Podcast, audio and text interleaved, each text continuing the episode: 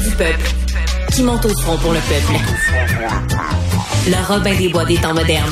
Du Trisac. Bon, je pensais que c'était important avant de finir la saison, en tout cas pour les fêtes, de faire une mise à jour de la situation des manifestations en Iran. On a invité Agnès Ziaé, qui est politologue attaché à la chaire Raoul Dandurand de l'Université du Québec à Montréal. Madame Ziaé, bonjour. Bonjour. Merci d'être avec nous. Euh, D'abord, la première nouvelle, c'est, euh, si je comprends bien, le lobby diplomatique américain euh, a fait que les Nations unies ont expulsé l'Iran de la Commission de la condition féminine. Est-ce qu'on peut dire que c'est une petite victoire? Oui, absolument, euh, parce que évidemment, c'est un geste très fort, le fait euh, d'exclure de cette manière-là, euh, en sachant que le gouvernement iranien souhaite être présent dans toutes les instances et euh, à travailler pendant des années à être sur dans ce type, si vous voulez, d'institution. Évidemment, c'est un geste fort et c'est une condamnation, je pense, très ferme de la communauté internationale. Ce sera évidemment pas suffisant, mais disons que c'est un bon début et en tout cas, la les Iraniens, euh, la population iranienne et la communauté iranienne à l'extérieur euh, du pays euh, a montré des signes d'euphorie et de contentement par rapport à cette décision qui a été hmm. prise.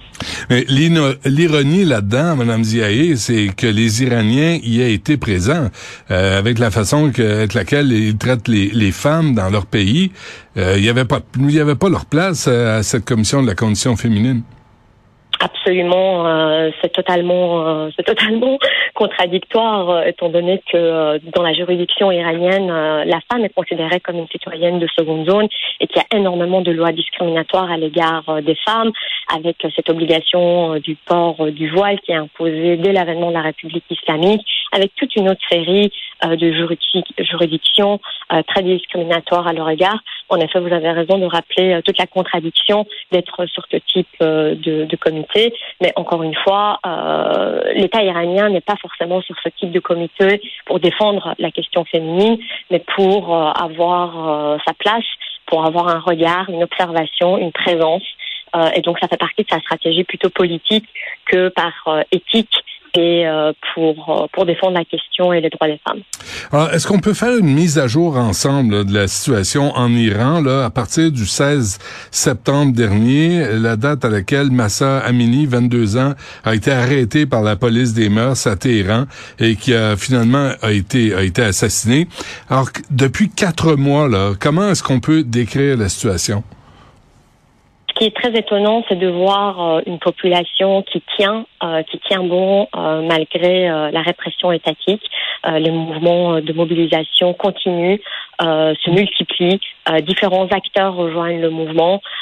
au départ, on avait vu l'engagement de beaucoup d'artistes et le milieu sportif. Ensuite, là dernièrement, on a vu aussi le milieu médical, des médecins, des infirmiers, les enseignants et la classe ouvrière au niveau des manufactures, au niveau des usines, pétrochimie, euh, l'usine de sucre.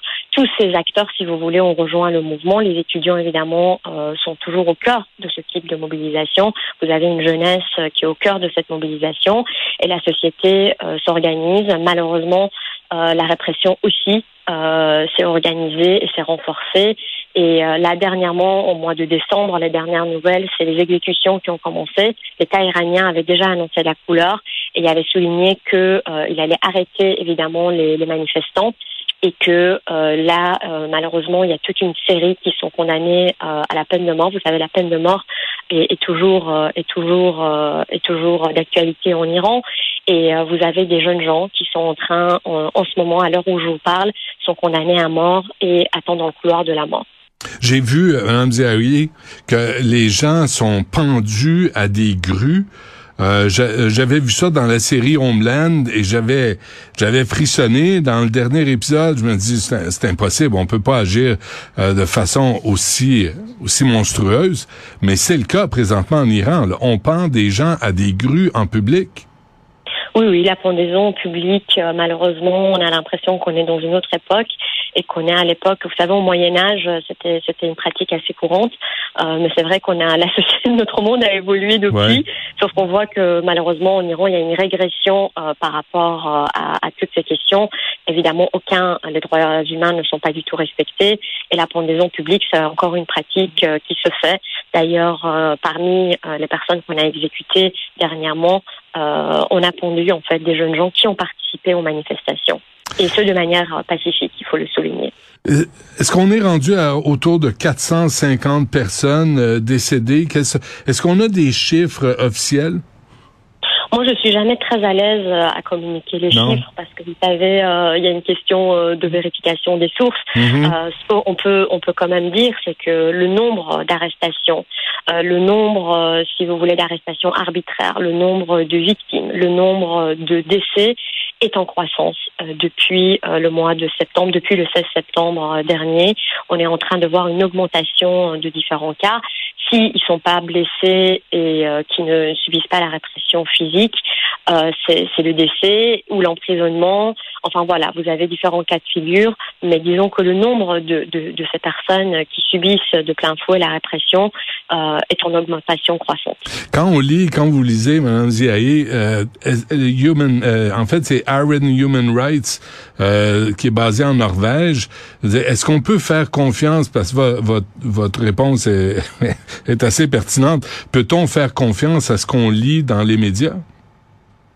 Euh, je pense qu'il faut toujours rester évidemment nuancé. Euh, moi, je pense que souvent, la meilleure chose à faire, c'est de croiser les, les sources euh, et ne pas se fier à une seule source mhm. parce que évidemment euh, vous savez avec tout le phénomène des fake news avec euh, évidemment euh, tout ce qui circule vous savez les cas iraniens à un moment donné BBC avait annoncé l'abolition de la police des mœurs en Iran et on s'est rendu compte quelques heures après qu'il s'agissait d'une d'une d'une fausse nouvelle une fausse information.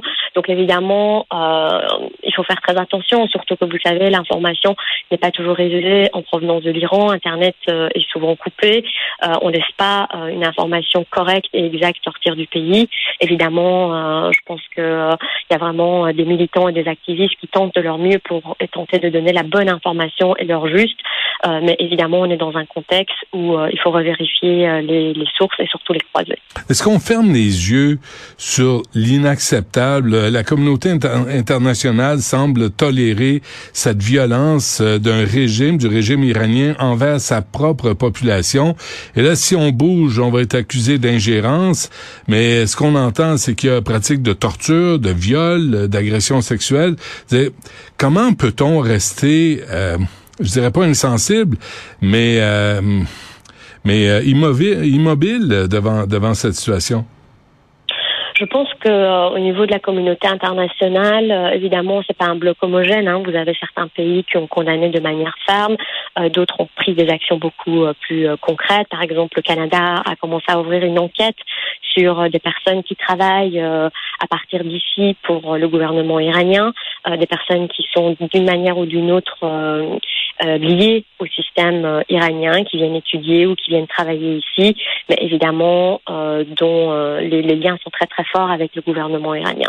Donc il y a ce type euh, d'action qui a été prise. Le Parlement européen, des pays euh, comme l'Allemagne euh, et, et d'autres pays européens, et, et, même ici le Canada, ils ont condamné euh, de manière ferme ces, ces, ces, les actions de l'État iranien. Le problème, c'est que la pression de la communauté internationale ne semble pas fonctionner sur un pays comme l'Iran. Euh, L'Iran va toujours, justement, vous l'avez très bien dit, va toujours utiliser l'argument en disant que c'est de l'ingérence et que euh, c'est à eux de gérer euh, comme ils le souhaitent euh, et traiter comme ils le souhaitent leur propre population. Le problème dans ce cas de figure, c'est que c'est un État qui ne respecte pas les droits humains, qui va à l'encontre des conventions internationales, et donc c'est très problématique parce que c'est pas un État finalement, si vous voulez, c'est un État qui ne respecte rien, et c'est un État sur lequel on peut on peut j'ai du mal à voir comment on peut exercer en fait une pression euh, sur sur ce pays. C'est quelque chose qui avait euh, tenté euh, d'être fait avec les sanctions économiques. On peut se rappeler pendant tout le dossier nucléaire. Mais vous voyez que ça montre ses limites et que malgré, par exemple, des sanctions économiques sur l'Iran, l'Iran continue, en tout cas, j'ai pas envie de dire l'Iran, j'ai envie d'être beaucoup plus précise. La République islamique d'Iran ne, ne finalement ne subit pas de pression et continue à agir comme il a toujours fait, c'est-à-dire la seule réponse est une répression, une répression très forte et très hmm. brutale par rapport à sa propre population. En sachant tout ça, Anziaé, est-ce que c'est pas futile toutes les manifestations dans toutes les grandes métropoles euh, qui est contre le régime euh, islamique en Iran? Est-ce que les les euh, mullahs et l'ayatollah doivent, doivent rire dans leur barbe, comme on dit? Écoutez, moi je pense que c'est quand même euh, très intéressant de voir cette solidarité vis-à-vis du peuple iranien. Je pense que les gens euh, euh, ont vraiment une demande. Il y a sur une chose que les Iraniens à l'intérieur et à l'extérieur, de l'Iran s'entendent et ils ont un point commun très fort, c'est cette demande de la fin de la République islamique d'Iran. Et ce message maintenant est très clair et je pense que justement c'est grâce à ces mobilisations, à ces protestations qu'on peut souligner que l'État iranien n'a plus de légitimité, n'a plus de légitimité politique, juridique, euh, légale. Les Iraniens remettent euh, totalement en question euh, le système de la République islamique d'Iran. Et évidemment, la seule manière pour le moment, en tout cas, de protester, c'est cette façon-là. Euh, peut-être qu'il y, a y aura d'autres façons. Il y a beaucoup de créativité, vous savez, à travers euh, ce type de mouvement. Et je pense que euh, les, les, populations ont besoin de s'exprimer. Ils ont besoin de sortir dans la rue. Ils ont besoin de se réunir. c'est peut-être hautement symbolique, mais je pense que l'espoir est important. Et important, en tout cas pour une jeunesse iranienne, c'est important de voir que le monde les soutient. Pour les jeunes Iraniens, c'est important de se faire entendre. Ils se font pas entendre par leur propre gouvernement, mais je pense qu'ils ont espoir que la communauté internationale va les écouter, va les entendre et ne va surtout pas les oublier. Hmm. Est-ce qu'on assiste à une nouvelle révolution? Je suis prudente dans les termes. Euh, je parlerai pas encore de révolution puisqu'il n'y a pas de changement de régime, mais en tout cas, je pense qu'il y a un sentiment de révolte, il y a un sentiment d'indignation. Je pense qu'aujourd'hui, euh, on peut plus parler d'un sentiment de révolte et euh, de, souligner que les Iraniens, pour une grande majorité d'entre eux, sont très révoltés. Hmm. En prenant la parole euh, comme ça, euh, vous, est-ce que le régime iranien vous a fiché, vous aussi?